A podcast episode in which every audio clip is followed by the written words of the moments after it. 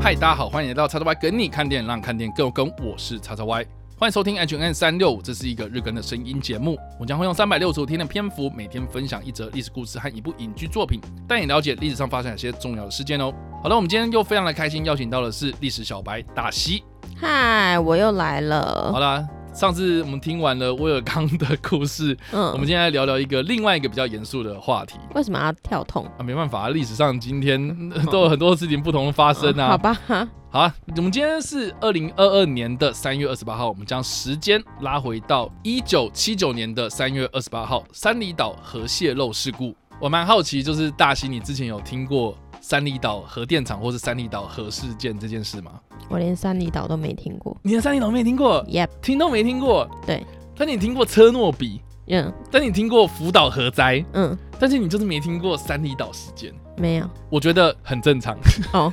哦，你刚刚的反应让我觉得好像我不太正常。没有啦。但是如果你有去认真研究一些核电厂历史的话，确实这件事情会被拿出来讲，很大原因就是因为它是历史上或是美国的商用核电厂史上第一个核事故。哦，对，它是一个蛮关键的一个事情呢、因为在这件事情之前，很多人对于核灾呀、核安呐、核电厂的什么安全等等的，基本上不太有什么太大的疑虑。嗯因为他们就觉得说啊，就是一个新的技术，我们进入了一个原子能的时代这样子。嗯那你们科学家去研究这些东西，你们可以去制造很多不同的产品出来啊，什么原子弹啊，那就可以拿来做发电啊。你们有什么核动力的什么什么军用设施等等的有的没的。那核电厂，哎、我们可以用少量的这些元素，然后发那个很大的产电量这样子。嗯那我们大家何乐而不为啊？所以其实核电厂安全方面的这些专业领域啊，嗯在这件事情之前呢，其实没有太大的重视，就是有做这些事情，可是我们还没有遇到问题，我们也不知道会有什么问题啊，所以嗯基本上呢，经过这件事情之后呢，这个产业就开始有很多不同的转变。这样，嗯好，那我们先聊一下，就是说呢，在一九七九年的三月二十八号这一天呢，美国宾州的三里岛核电厂呢，它因为人为疏失操作，还有机械故障的关系呢，导致这个供应冷却水的这个供水系统呢无法作用。嗯所以让当中的这个二号机的机组反应炉温度和压力上升而造成炉心的熔毁。嗯，听到这里，大西应该完全听不懂我在干什么。我现在脑中就是蹦出一些电影画面，但很模糊。好了，那我们把步调稍微放缓一点。我们先问一个最基本的问题啊，大西，你知道发电厂是怎么发电的吗？发电的方式不是很多吗？呃，对我我是说那个机制，比如说风力发电啊、水力发电啊、火力发电啊，他们是怎么发出电的？我这个是你有概念吗？没有？我是发电白痴。好，基本上发电很大的一个东西叫做发电机。嗯那发电机就是要有人去转动它、推动它。嗯嗯，所以其实你放一个人在那边，然后用手转、用脚踩脚踏车的方式，其实都可以发电，嗯那就是人力嘛。嗯，嗯就是我们人去踩脚踏车，然后轮子去动，嗯然后动的时候呢，去带动这个发动机在转。嗯然后造成这个电磁感应，所以才会有电这样子。嗯好、这个就是发电最基本的尝试这样子。嗯那如果我们把这个人替换掉，可以用风去吹它啊，用水去推它啊，嗯用火去烧水，然后水变成水蒸气，然后带动涡轮，然后涡轮再去带动发电，那这个就是火力发电。嗯那核电厂呢，基本上就是把火力发电那个火炉那个部分那一 part 嗯，给拿掉，然后放一个反应炉进去。嗯这个反应炉呢，基本上等一下我再跟你解释。好，基本上它也是发热，嗯然后旁边有水经过的时候呢，水经过这个发热的关系，所以它变成水蒸气，嗯然后再去推动涡轮，然后再去推动发电机，然后产电。好，这个就是核电厂基本的状态了。这样子，嗯，这个机制到目前为止还听得懂吧？我快死掉了。好，那我再跟你讲更深一点的喽。好好，就说核反应它到底是怎么发生的呢？这个反应炉里面它到底是做了哪些事情呢？哦第一个基本上呢，就是会有所谓的燃料棒，那这个燃料棒里面呢就会放一些可能是放射性的物质。那最有名的大家应该听过是个铀这个东西，铀二三五啊，铀二三八啊等等这样子。那基本上铀它会进行核衰变嘛，这样子，就是这一个元素它自己本身就有辐射这样子。嗯然后呢是透过高速的中子去撞这些原子之后呢，这个原子可能一个分裂成两个，两个再分裂成四个，四个再分裂成八个这样，然后这样子不断的连锁反应之后呢，它就会产生所谓的核反应这样子。嗯，那基本上我已经讲的非常的简单了，这目前为止你还跟得上吧？我快死掉了。就是会有这个连锁反应。那这个连锁反应我们要怎么样去推动它？就是我们要去释放中子，然后去撞这些东西，这样。嗯所以呢，就会有所谓的控制棒，就有燃料棒跟控制棒。那燃料棒它就是产生这个核反应嘛，那控制棒就是要去阻止这个中子再去撞更多的这些原子，这样子。哦，所以我们要放这个控制棒跟放这个燃料棒进去，我们要搭配好，它才不会变成一发不可收拾这样。哦，所以其实啦，核电厂这个反应炉的核心呐、啊，这个炉心它基本上就是燃料棒插进去，然后控制棒插进去，我们来控制它发出来的。功率这样子嗯，但是核电厂很大啊，其实反应炉超级小。嗯但核电厂很大，很大的原因是因为呢，它要用很厚的这些为主体把这些反应给包住，这样子。嗯让它不要外泄出来。所以你看到很多的核电厂，他们为什么外面有很大的一个像是圆柱体啊，像是弹头一样的这种嗯嗯圆形的东西，嗯那种很厚重的水泥把它盖住？哦，它就是所谓的围主体，就是保护里面的东西不要散出来。嗯那我们刚刚所提到的，就是说三里岛核事故，它最主要的原因就是因为它的供水系统发生了故障。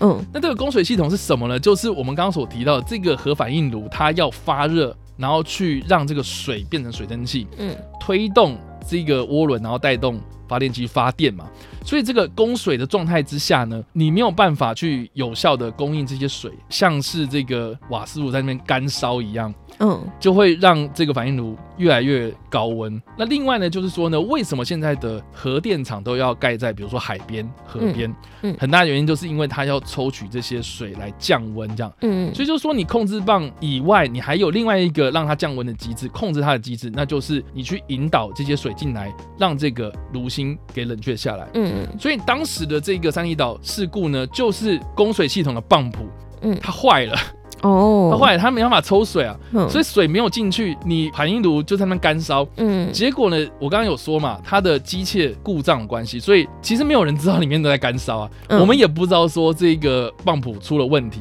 嗯那、而且呢，其实啊，这个泵浦主要泵浦坏掉之后呢，它还会有这个辅助的泵浦嗯去作用它，所以其实应该不要担心这样子的事情发生啊。结果呢，好死不死，就是说呢，三义岛核电厂的人员呢，在前一阵子呢就把这个辅助系统给关掉了，所以这个辅助的泵浦也没有办法打水进去。嗯所以就一直让这个反应炉不断的反应，然后最后它太热了，融化掉了，然后里面就发生问题了这样子。嗯那这个基本上呢，就是三里岛核事故大致上发生的问题这样子。所以总之讲简单就是过热，讲简单就是过热啊。那我觉得蛮有趣，就是说呢，为什么这件事情没有像是车诺比或是福岛核灾来的这么的知名？很大原因就是呢，它的炉心虽然烧毁了，然后事后这个核电厂也紧急疏散了附近的居民哦。嗯但是它没有造成很严重的灾害，很大的原因就是因为呢，这个为主体嗯外面这个很厚的水泥成功挡住了里面泄露出来的核辐射，哦，所以其实是不幸中的大幸。所以是因为这个死亡人数、死伤人数人数不够多，所以才没有这么有名吗？基本上没有人死伤， 哦，真的哦，那还蛮厉害的哎。就是说呢，我们在评断一个核事故的评断标准呢，其实是国际原子能总署 IAEA 他们有一个量表。嗯，叫做国际核事件分级，那这个分级呢，它其实是五级这样子。嗯这个五呢，属于大范围意外事故，也就是呢，放射性物质它有限的。有被限制住的释放，然后核反应炉心呢造成严重的损坏，哦，嗯这个就是五级的定义这样子。嗯那所以呢，其实呢，我们刚刚所提到的车诺比跟福岛核灾，嗯它是属于最高级的七级，哦，就是你的炉心已经毁了，嗯你的设施也毁了，围主体也坏了，然后嗯外泄的这个事故发生了，嗯哦，嗯这个就是最高级的核事故这样子。嗯那所以我们今天就是讲到了三里岛，它幸好它的为主体有把这个东西给控制在炉心的这个部分，你就不要再散出来这样子。所以里面虽然是已经坏掉了，虽然里面已经充满了辐射了这样子，可是我们有外面这个金钟罩给罩住它，嗯所以才没有让这件事情给延上了这么的严重这样子。哦，对，后来这个美国原子能管理委员会呢，他们长期追踪这些居民啊、身体啊，哦，或是这些环境的监测等等的啊、其实都并没有发现有一些不良的影响啊，哦所以这件事情呢，其实就这样子落幕了。嗯，这发生这件事情之后呢，很多民众知道了之后呢，他们才会发现说，哦，我们家附近的这个核电厂离我家很近哎、嗯，然后它三不五时可能会有这种意外发生哦，嗯嗯我们都不知道哎、嗯从来没有想过这个问题哎、哦嗯所以就造就了一九七零年末期哦，到了一九八零年代，这些反核的团体呢就渐渐开始了崛起。美国的国内呢就出现了一些反核的声浪，而且呢他们也对这些核电设施缺乏信心哦，所以就让这个核电的产业呢陷入了所谓的寒冬期这样。嗯很多的这些专业背景知识的人呢找不到工作，所以就让这个产业渐渐的萎缩了。嗯，但是我觉得某一方面来说呢，他们这些专业的人士呢，也是投入到就是说如何去改善这个核电厂的安全设施，来让这些民众更有信心。所以其实，在一九八零年代之后的核电厂的设计，其实都有经过不断的改善呐、啊，不断的更新呐、哦，所以现在我们要建的这些核电厂呢，其实跟三里岛当时那个建造的技术来说的话，其实是更新的这样子。嗯所以在安全设施上面呢，已经有很大的改善，这样。所以这个其实我觉得也是和安的一个很重大的一个转变呐、嗯就是说从这件事情开始之后呢，大家对于这个安全上的概念有所变化，这样。嗯对，大家开始重视安全啊，开始去思考说，诶，我们有没有更环保或者更干净、更有效率的发电方式啊？所以才会有更多的这种发电的方式产生，这样。嗯所以这个是三里岛核事故所带来的一个教训，这样。嗯，好，那至于有没有三里岛核事故的相关电影呢？我在那边推荐的电影是在二零零九年所上映的《X 战警：金刚狼》这部片。 what？大家应该觉得很莫名其妙，为什么我要推荐这部片？对啊，很大原因是这部片的结局的地方呢，它发生的那个场景就是三里岛核电厂。哦，对你有看过这部片吗？没有，你完全没看过，诶，有看过片段，啊，我就知道你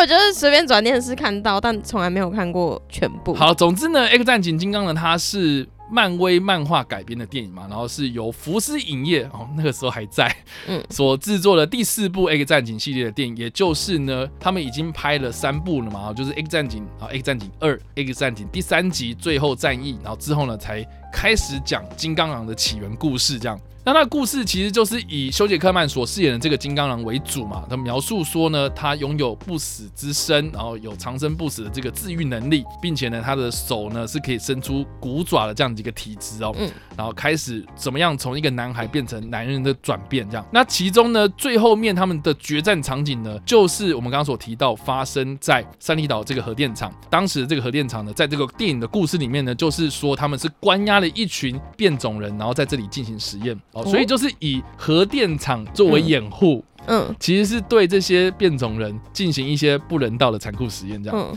所以呢，金刚狼就来解放这些人。哦，电影里面它其实有点暗指在说，这个美国政府他们为了要去掩盖一些政治不能浮上台面的一些问题哦，所以就用这个核电厂事故来转移焦点，这样。哦，所以最后面啊、那个金刚狼跟那个大家都觉得说这个是莱恩·里诺斯哦、饰演的死侍不愿意去面对的黑历史的那一个版本的死侍嘛哈、嗯，然后哦所发生那场大战呢，其实就是把这个核电厂给搞垮了这样。 然后然后呢，哦，大家事后就说，哦，那是三里岛核电厂事故啦，哈、大家就是说，哦，我们已经把这个事件给控制住了，哦，实际上是金刚狼跟史诗在那边玩这样。其实我在看那部电影的过程之中呢，我就有联想到三里岛事件了，可是我觉得好像一般人。对于这个三里岛这三个字，好像没有什么太大的感觉。 对啊，就是说你在看他们在那个高塔上面，然后那边打架什么的，那个其实就是核电厂的冷却塔。哦，对，所以我那时候看到的时候就觉得说，哦，原来好，你要这样子去圆那个三里岛事件，好，我觉得也说得过去，还蛮有趣的这样。嗯我其实还蛮喜欢看《X 战警》系列，很大的原因是因为呢，我觉得它后来都有去切合一些真实的历史故事这样。哦，那另外一个我觉得也蛮有趣的，就是说呢，《X 战警》它的漫画当初在创作的初衷的时候呢，它其实就是想要利用变种人的这样子的一个虚构的议题，嗯来反映当时美国在五零年代之后所渐渐抬头的这种种族意识的问题，这样子。嗯就说当时有很多的黑人民权运动开始的崛起嘛，嗯，然后还有什么呃同性恋团体啊等等，嗯就是多元族群这件事情呢，到现在还是在一直在吵。嗯，所以呢，当时的漫画家他们就是创造了变种人，就是说啊，人类出现了变种人，可是嗯人类去歧视他，嗯，那其实就很像是啊，当初我们去歧视这些黑人啊，嗯啊，去歧视这些种族这样子。嗯哦，所以其实我觉得它其实是某方面程度去反映了美国当时的时代背景这样。嗯所以我自己是很喜欢《X 战警》的金刚狼系列三部曲哦，其实我三部都很喜欢，因为它有讲到，就是说休杰克曼所饰演的这个金刚狼，他穿越的很多历史故事、历史事件这样子，然后到了现代这样。嗯然后后来的这个前传三部曲，也就是第一站啊、未来昔日啊等等啊哦，这个也不用我说吧，它里面其实也是融合了很多历史事件哦。其实我觉得它也是扣回去原本的这个漫画的初衷啊，哦，就是说他们想要利用这样子的议题来反映现实世界的残酷，这样，嗯，所以我觉得这个也是蛮有趣的一个地方。嗯所以呢，以上呢就是我们今天所介绍的三地岛核事故了。那这样听完之后，大西你会给一到五分几分呢？我给四分，啊，今天是四分，你没有满分了，你是听到就是有点出神想睡觉，是不是？ 因为太多专有名词了。这样还有专有名词，我已经降低了很多哎、我我没有讲化学式哦、我觉得健康教育比较 好玩。你是哦，因为 呃，毕竟是男性的东西嘛，跟你有点相关这样子。可是核电厂你完全没有兴趣，就对了就是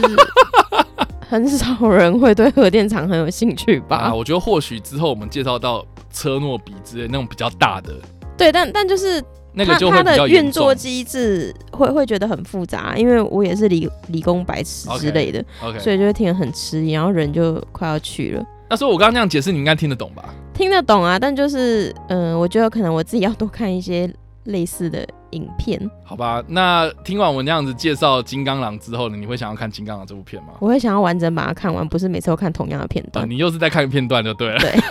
我会想要看到最后。好啊，所以以上呢，这个就是我们今天所分享的历史事件——三立岛核事故，以及我们所推荐的电影《X 战警：金刚狼》。不知道大家听完这个故事之后有什么样的想法，或是没有看过这部电影呢？都欢迎在留言区帮留言，或在首播的时候来跟我们做互动哦。当然呢，如果喜欢这部影片或声音的话，也别忘了按赞、追踪我们脸书粉丝团、订阅我们 YouTube 频道、IG 以及各大声音平台，也别忘了在 Apple Podcast 上、Spotify 上留下五星好评，并且利用各大的社群平台推荐和分享我们的节目，让更多人加入我们的讨论哦。以上呢就是我们今天的 H N 三六，希望你们会喜欢。我们下次再见，拜。拜。